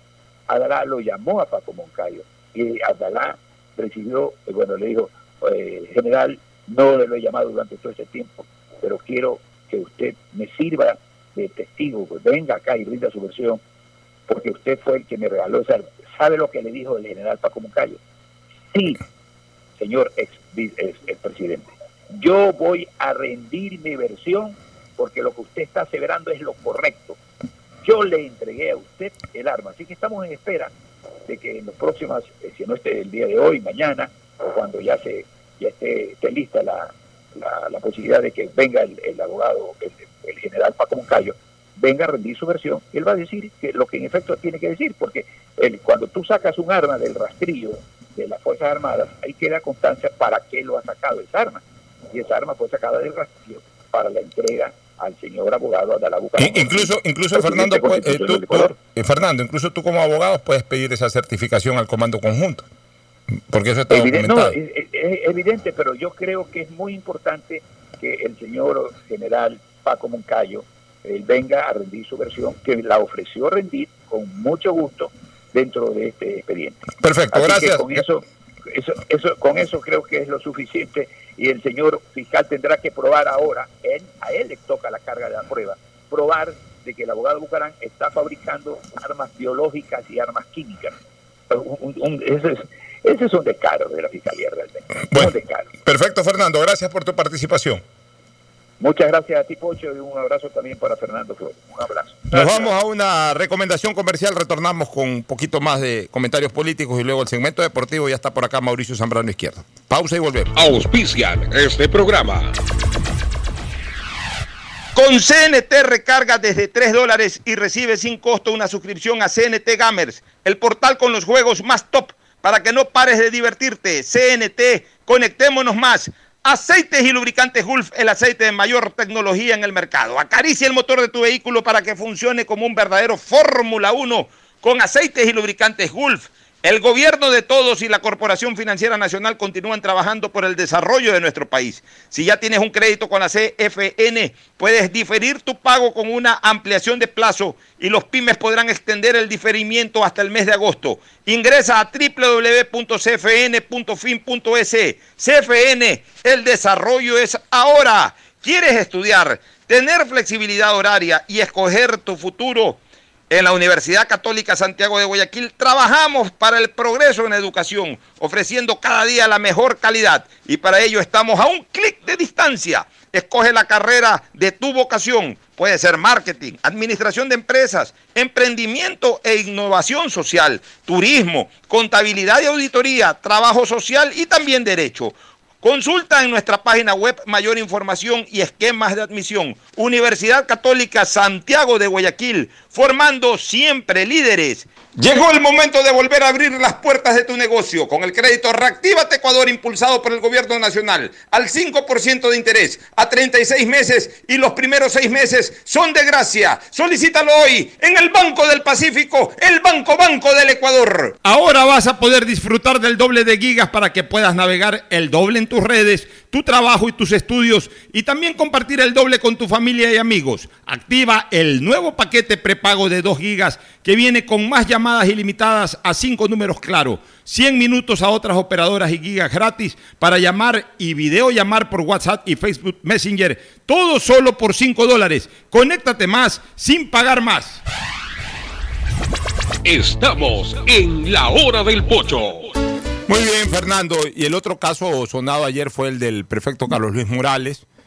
La situación de él es complicada en lo jurídico y en lo político eh, sobre él ha habido formulación de cargos también en una serie de cosas, incluso de acuerdo a la, solicitud que ha hecho el, fiscal, eh, ha determinado eh, presunto delito de peculado, asociación ilícita, tráfico de influencia, o sea, algunos delitos ha, puesto ahí.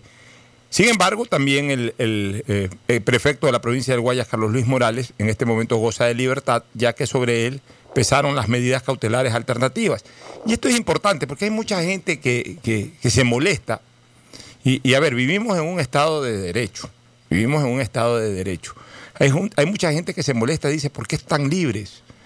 Bueno, porque el Estado de Derecho lo determina, porque como bien señalaba hace pocos minutos atrás Fernando Rosero, la, medida cautelar de privación de la libertad la llamada eh, prisión preventiva, es una medida eh, cautelar de última ratio, es decir, es al final, ya una vez que no hay manera por parte, en este caso, del acusado, de poder probar de que se puede cumplir perfectamente con las otras medidas cautelares, en que el juez de la causa, a pedido del fiscal, determina la prisión preventiva. Incluso no es una potestad del fiscal, es una potestad del juez de primera instancia tomar una decisión al respecto, porque los fiscales suelen a veces pedir de entrada la prisión preventiva, pero es el juez el que tiene que seguir las pautas que determina el propio Código Orgánico Integral Penal. Y para aquello, la persona que está siendo acusada o que está siendo formulada en cargos, la persona tiene que demostrar de que puede cumplir cabalmente las medidas cautelares, por ejemplo, a través del arraigo social, puede demostrar que tiene familia, eh, puede demostrar de que tiene bienes, que tiene una casa, eh, que, tiene una empresa eh, en la cual labora, que tiene trabajo. Son algunas de las justificaciones justamente pues, para, para solicitar la aplicación de otras medidas que no obliguen al juez a pedir la de última ratio, que es la medida de prisión preventiva. Y en este caso, de lo que conozco al, prefecto de la provincia del Guayas, pues le han, determinado la presencia cada cierto tiempo en la fiscalía para que firme, eh, firme el acta que garantice pues, que está presente, que no, que no, está fuera, fuera de la jurisdicción. También se le, se le ha puesto prohibición de salida del país y entiendo que también un dispositivo electrónico. Pero eso tampoco lo priva en este momento, ya que está en libertad. No lo priva de desarrollar su trabajo y en este caso, este, e, él está en este momento ya en la prefectura, Fernando, está despachando desde la prefectura. Y su panorama político no es bueno, pero hubiese sido peor si es que sobre él caía la prisión preventiva. O sea, de alguna u otra manera en este momento tiene el control, ya vamos a hacer el análisis político en este momento. Eh, eh, eh, en este instante él tiene el control de la situación política en cuanto a la convocatoria de consejo provincial, en cuanto al manejo con los propios alcaldes. Indistintamente de lo que los alcaldes en algún momento resuelvan, pero ya él está sentado en, el escritorio. Entonces, eso de alguna u otra manera le permitiría un manejo para evitar, por ejemplo, una posible destitución, que no está descartada, pero estando en prisión preventiva, o con prisión preventiva hubiese sido más factible que aquello ocurra. Hoy, hoy, hoy desde el escritorio él puede manejar la situación para defender un poco su cargo. Más allá de que... Preventiva le hubieran podido aplicar la figura de abandono del cargo. Bueno, pero tendría que haberse dado un tiempo para aquello. O simplemente estando en prisión preventiva, este, en un momento determinado los alcaldes podían reunirse y decir, ¿sabes qué? Eh, está con esto y es mejor eh, que, que dé un paso al costado, si no da el paso al costado lo destituimos y que se dé el relevo eh, legal correspondiente. Pero estando él ahí, obviamente puede manejar un poco la situación. Pero su situación política sí es complicada, porque como lo decíamos ayer, una cosa es la responsabilidad penal y otra cosa es la responsabilidad política. La responsabilidad penal él tendrá que demostrar en el proceso, o tendrá que desca- de- de- descartar o descargar todas aquellas pruebas que le cargue la fiscalía en el sentido de su participación directa o, su participación en complicidad. O sea, él podrá decir y, podrá de alguna u otra manera descartar las acusaciones de que no tuvo nada que ver, de que él no conocía de la actuación de, de las personas que incurrieron en estos actos, eh, que no estuvo al tanto del proceso, de que aunque hayan sido parientes muy cercanos de carácter político, pero parientes muy cercanos, igual él desconocía. O sea, una cosa es la responsabilidad penal. Eh, eh, él, tendrá los argumentos para defenderse bajo el esquema de la responsabilidad penal, pero sí tiene una responsabilidad política. Y la principal responsabilidad política no está tanto en el, a- mi criterio, en el tema de, de- que eh, no se enteró como prefecto de un concurso. Porque al final de cuentas, hasta en eso, en un momento determinado, cualquier funcionario puede decir, sí, la verdad, me descuidé porque eh, estuve 20 días fuera de la prefectura dedicado a recorrer toda la provincia o si es una autoridad nacional a recorrer todo el país. Cosa que igual siempre eh, no deja de ser un motivo de responsabilidad política, lo hagas bien o no lo hagas bien. El asunto es que si se llegase a comprobar, porque todo también tiene que comprobarse, la participación de sus familiares cercanos en el tema, entonces ahí sí la responsabilidad política es, es mucho más crucial, porque ¿cómo así permites que familiares cercanos estén en el teje y maneje de decisiones de la prefectura? Y entonces ese ya no es un tema solamente para, para un caso puntual, sino que si ya entraron en ese caso puntual es que tenían luz verde o tenían camino abierto para, para operar o para elaborar este tipo de cosas en la prefectura. Entonces ahí sí hay una responsabilidad, aunque no sea directamente responsable del hecho, en lo penal sí, sí, sí quedaría como en evidencia una responsabilidad política que le podría traer eh, eh, consecuencias negativas dentro de- desde el punto de vista político, es decir, el ejercicio de su cargo y más aún la proyección política que pudiera tener a futuro. Por eso que la situación del prefecto es delicada. Él tendrá que labrarla, él tendrá que trabajarla en su defensa eh, penal y en su defensa política. Son dos tipos de defensas distintas que tiene que ejercer en este momento Carlos Luis Morales. Una la, la debe de manejar obviamente su equipo de abogados. Y otra, él tendrá que ver cómo la maneja eh, a través ya no tanto de abogados, sino de estrategas políticos, de analistas políticos, de gente con experiencia en la política, con gente eh, con experiencia en manejo de imagen. Él tendrá que ahí manejar una estrategia que en algunas cosas va a coincidir con lo penal y en otras cosas no necesariamente tenga que coincidir, pero son dos tipos de defensas que tiene que manejar en este momento Carlos Luis, como cuando le tocaba jugar fútbol. Una cosa era la defensa de Barcelona y otra cosa era la defensa de la selección. Así mismo. Son dos tipos de defensa que en este momento tiene que manejar eh, Carlos Luis Fernando. Sí, realmente su imagen como tal sí queda bastante afectada con esto. Tú sabes que la opinión pública se, se, se pronuncia y ya esa, esa mancha en su imagen pues va a ser muy difícil, eh, digamos, limpiar la, la mancha, ¿no? Más allá de que sea culpable o no sea culpable penalmente de lo que tú dices, estamos hablando del costo político en cuanto a, a la imagen que proyecta, pues yo creo que se ve muy, muy afectada y que va a ser eh, difícil recuperarla 100%.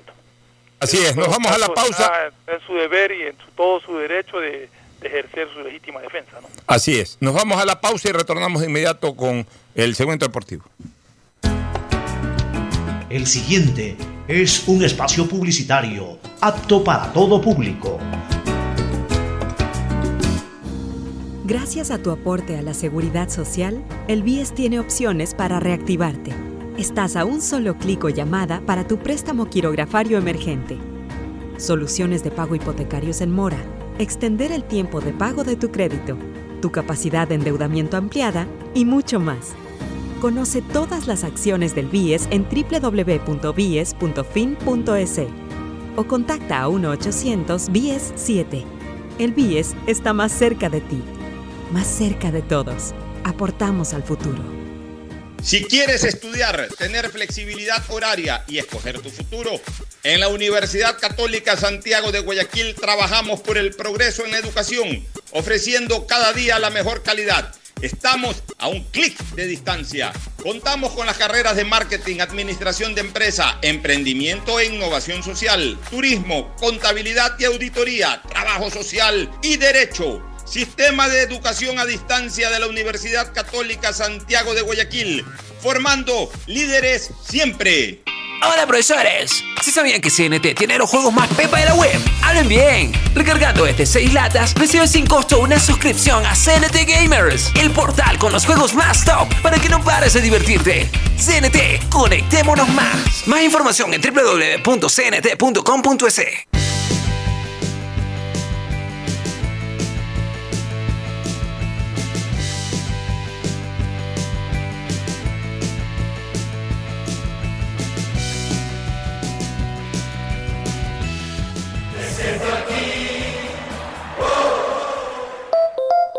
Han sido días difíciles para el país, pero al igual que tú, no nos rendimos y seguimos empujando por el desarrollo. Por eso el gobierno de todos, a través de la CFN, destinó más de 50 millones en financiamiento para capital de trabajo, con su producto Pyme Express. Hoy, son más de 800 pequeñas y medianas empresas beneficiadas que darán un gran alivio a sus negocios y así cuidar los empleos de miles de familias ecuatorianas. Trabajas por el desarrollo, nosotros para apoyarte, para seguir avanzando. CFN. Toda una vida. El gobierno de todos. Gracias a tu aporte a la seguridad social, el BIES tiene opciones para reactivarte. Estás a un solo clic o llamada para tu préstamo quirografario emergente soluciones de pago hipotecarios en mora, extender el tiempo de pago de tu crédito, tu capacidad de endeudamiento ampliada y mucho más. Conoce todas las acciones del BIES en www.bies.fin.es o contacta a 1-800-BIES-7. El BIES está más cerca de ti, más cerca de todos. Aportamos al futuro. Hola profesores, ¿sí sabían que CNT tiene los juegos más pepa de la web? ¡Hablen bien! Recargando este 6 latas, recibes sin costo una suscripción a CNT Gamers, el portal con los juegos más top para que no pares de divertirte. CNT, conectémonos más. Más información en www.cnt.com.es. Han sido días difíciles para el país, pero al igual que tú, no nos rendimos y seguimos empujando por el desarrollo. Por eso el gobierno de todos, a través de la CFN, destinó más de 50 millones en financiamiento para capital de trabajo, con su producto Pyme Express. Hoy, son más de 800 pequeñas y medianas empresas beneficiadas que darán un gran alivio a sus negocios y así cuidar los empleos de miles de familias ecuatorianas. Trabajas por el desarrollo, nosotros para apoyarte, para seguir avanzando. CFN. Toda una vida. El gobierno de todos. Llegó el momento de volver a abrir las puertas a la ilusión, de prender las luces a un futuro mejor, de empezar de nuevo. Presentamos Crédito Reactiva de Ecuador, un crédito con fondos del gobierno nacional para micro, pequeños y medianos empresarios al 5% de interés. Recíbelo ahora y empieza a pagar en 6 meses hasta 36 meses plazo. Llegó el momento de reactivar la producción y proteger el empleo. Juntos saldremos adelante. Banco del Pacífico. El gobierno de todos. Hay sonidos que es mejor nunca tener que escuchar. Porque cada motor es diferente. Desde hace 104 años, lubricantes Gulf mantiene la más alta tecnología y calidad en línea de aceites para motores a diésel y gasolina. Está hecho con una fórmula especial para dar excelente protección a todo tipo de motores, evitando el desgaste prematuro de pistones, anillos y árbol de levas, ayudando a mantener limpio el motor y libre de depósitos que se forman por las altas o bajas temperaturas. Dele a su motor lo que se merece. Lubricantes Gulf, la más alta tecnología en lubricación. 104 años preservando la vida de su motor. Lubricantes Gulf. Gulf es más lubricante.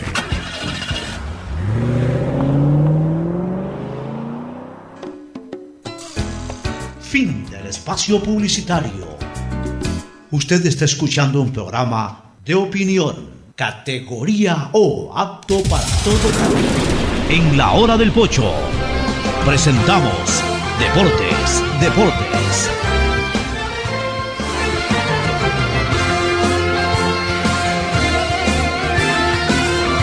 Bueno, retornamos con el segmento deportivo inmediatamente con Mauricio Zambrano Izquierdo. Mauricio. ¿Qué tal? ¿Cómo están? Buen día con todos. Ya hay luz verde ahora sí para que se reinicien la actividad deportiva en los equipos profesionales de fútbol.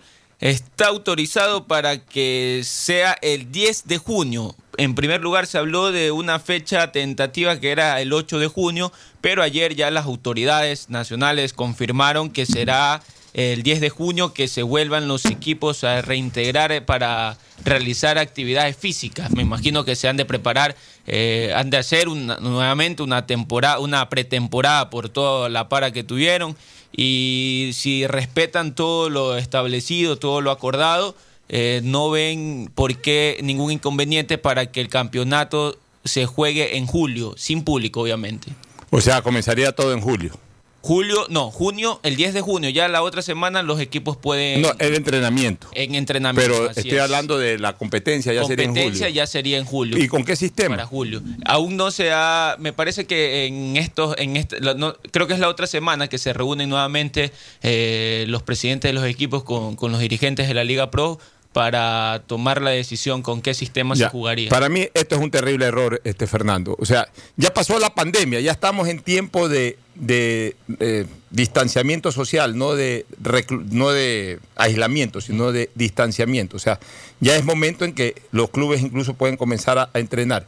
En el tiempo de aislamiento, ahora con esta plataforma Zoom, fueron capaces de hacer un congreso extraordinario para destituir un presidente de la federación y que no hayan podido hacer una o dos sesiones a través del Zoom para definir un sistema de campeonato. O sea, me parece increíble de que ya los equipos vayan a entrenar para reanudar el torneo y que todavía la dirigencia, en este caso la Liga Pro, no haya terminado de coincidir en un sistema de campeonato. O sigue el mismo o cambian, pero ya eso debería estar establecido, Fernando. Y lo que pasa es que cambiar el sistema de campeonato es prácticamente dividir un campeonato en dos sistemas, porque ya hay una parte que se ha jugado. ¿Qué pasa con eso? Entonces, eh, eh, es muy difícil decir lo que se hizo hasta ahora vale. Incluso hay equipos que sí jugaron la última fecha y hay otros que no. Lo que se hizo hasta ahora vale y lo que viene después es, es de esta otra forma. Bueno, pero, pero en todo O sea, caso... o- o se mantiene el mismo sistema, ¿no? Viendo la manera de, de agilitarlo. Pero, pero en todo caso ya debieron haber dicho, ok, vamos Ya con el mismo sistema. O sea, Ya ya- ya, eh, o sea, lo que sí ya deberían de tener los clubes claro- claros y sobre todo los técnicos y los jugadores es con qué sistema se va a jugar el campeonato. Pero le cuento que ahí hay este, inconvenientes porque los presidentes no se ponen de acuerdo. Hubo una sesión hace unas semanas atrás y que incluso duró horas, más de 10 horas de la reunión que tuvieron. Y no se pusieron de No acuerdo. se pusieron de Sí, acuerdo, no, hubo un acuerdo para, para ver de qué manera se reiniciaba el campeonato, con qué sistema se reiniciaba el ¿Sabes campeonato. qué? Y mientras más sea grande el número, eh, o sea, la cantidad de, de- de- de equipos en primera división, más complicaciones van a tener para ponerse de acuerdo. O sea, antes cuando el campeonato se jugaba con 10 equipos, o hasta con 12, se ponían de acuerdo, a veces era difícil, pero se ponían de acuerdo a AFNA y a Guayas, y entre Guayas y Pichincha eh, eh, ejercían hegemonía. O sea, tenían la mayor cantidad de, de equipos y por decisión, eh, por número de votos, hablemos así, finalmente este es el sistema y, y- y aunque los equipos llamados, entre comillas, chicos no estuvieran de acuerdo, bueno, expresaban sus ideas y todo, pues se imponía la mayoría. Ahora, con 20 equipos, cada equipo, o con 18 o 16 juegan ahora, quieren hacerlo a 20. Bueno, ahora también Ya, se suman los de ya, la Serie B. Los de la Serie B y todo. Entonces, cada equipo piensa lo que le da la gana y entonces eh, son 20 o 30 propuestas que hay ahí y no se ponen de acuerdo nunca. No se van a poner de acuerdo nunca. Entonces, una cosa increíble, Fernando. Sí, es, es- es bien difícil y, y se- como tú dices, se va a complicar más mientras más equipos haya. Pero en todo caso deberían de reunirse de manera urgente y resolver exactamente cuál es el sistema de campeonato que se va a aplicar, incluso para que la gente, lo, el público me refiero, lo vaya conociendo y aprendiendo, porque a la larga al público le interesa saber cómo, cómo se va a definir un campeón en este año, ¿no? Así es, vamos a una recomendación comercial y retornamos con alguna novedad, alguna contratación, alguna cosa, alguna, algo que esté sonando dentro del ambiente futbolístico con Mauricio Zambrano. Auspician este programa. Con CNT recarga desde 3 dólares y recibe sin costo una suscripción a CNT Gamers, el portal con los juegos más top para que no pares de divertirte. CNT, conectémonos más. Aceites y lubricantes Gulf, el aceite de mayor tecnología en el mercado. Acaricia el motor de tu vehículo para que funcione como un verdadero Fórmula 1 con aceites y lubricantes Gulf. El gobierno de todos y la Corporación Financiera Nacional continúan trabajando por el desarrollo de nuestro país. Si ya tienes un crédito con la CFN, puedes diferir tu pago con una ampliación de plazo y los pymes podrán extender el diferimiento hasta el mes de agosto. Ingresa a www.cfn.fin.es. CFN, el desarrollo es ahora. ¿Quieres estudiar, tener flexibilidad horaria y escoger tu futuro?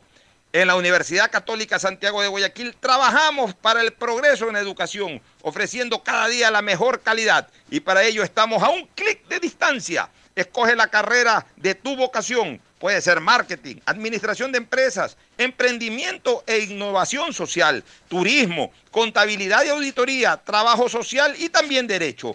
Consulta en nuestra página web mayor información y esquemas de admisión. Universidad Católica Santiago de Guayaquil, formando siempre líderes.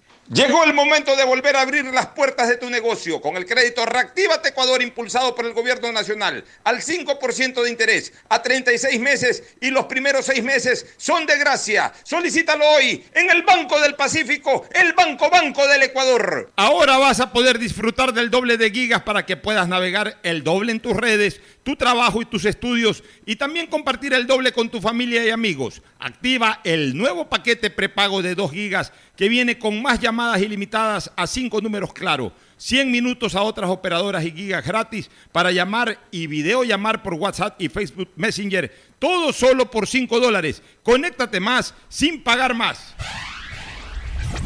Estamos en la hora del pocho. Los jugadores de, de Barcelona Sporting Club se sometieron a los controles de- del COVID. Eh, estuvo presente eh, los protocolos, el protocolo que presentó la Liga Pro y subieron imágenes. Ahí están algunos de los jugadores de Barcelona tomándose las pruebas. Con mascarilla y Con todo. mascarillas, exactamente. También hay eh, con guantes, se los ve con todos los cuidados eh, necesarios para la pandemia. Y la verdad es que muy pronto, esperemos, ya falta poco, aunque sea para, para saber noveda- más novedades de los equipos, que, que cuando ya se empiecen a, retomar la actividad física en Emelec también. Eh, el día de ayer hubo una entrevista que le hicieron al presidente Nasik Nem en donde le preguntaron acerca de Brian Cabezas, que es uno de los jugadores que se le terminaba el contrato en esta fecha, finales de- de junio. Eh, parece que ha llegado a un acuerdo con la extensión del contrato del club italiano, aunque todavía falta hablar con, con el jugador, pero parece que todo se hará para que el jugador se mantenga hasta finales de este año, eh, si es que no se le presenta ninguna propuesta. Entonces el torneo arrancaría la segunda semana de julio. Julio, exactamente. Ya, y también la otra semana ya sería eh, los entrenamientos. Ya, y también informar de que Robert Arboleda está, estaría a punto de fichar por el Lyon de Francia. Sí, bajo el Del, pedido del de- Sao Paulo al, al Lyon de Francia, eh, y un niño per- permanuncano que fue un crack brasilero que también jugó mucho Uno en ese equipo francés. Así es. Eh, ha pedido, ha recomendado su contratación. Bueno, por, por el defensa ecuatoriano. ¿no? El, el Lyon de Francia, Lyon es una linda ciudad, yo la conozco.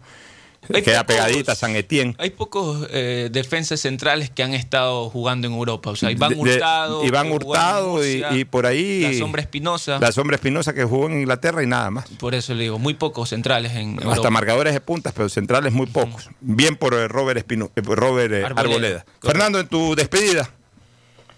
Bueno, eh, eh, las recomendaciones que ya son costumbre, de cuidarse mucho, de tener las precauciones del caso y que ahí vamos, vamos, vamos bastante bien, mantengámonos eh, para poder salir adelante como es nuestro anhelo. Gracias por su sintonía. Este programa fue auspiciado por Aceites y Lubricantes Gulf, el aceite de mayor tecnología en el mercado.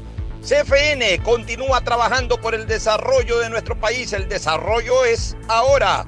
Con Claro, conéctate más y sin pagar más. Vas a tener el doble de gigas para que puedas navegar el doble en tus redes, tu trabajo y tus estudios. Universidad Católica Santiago de Guayaquil y su plan de educación a distancia, formando siempre líderes. Banco del Pacífico, el Banco Banco, con su línea de crédito Reactívate Ecuador al 5% de interés a tres años y con los primeros seis meses de gracia. CNT, conectémonos más con recarga de 3 dólares. Recibe sin costo una suscripción a CNT Gamers, el portal con los juegos más top.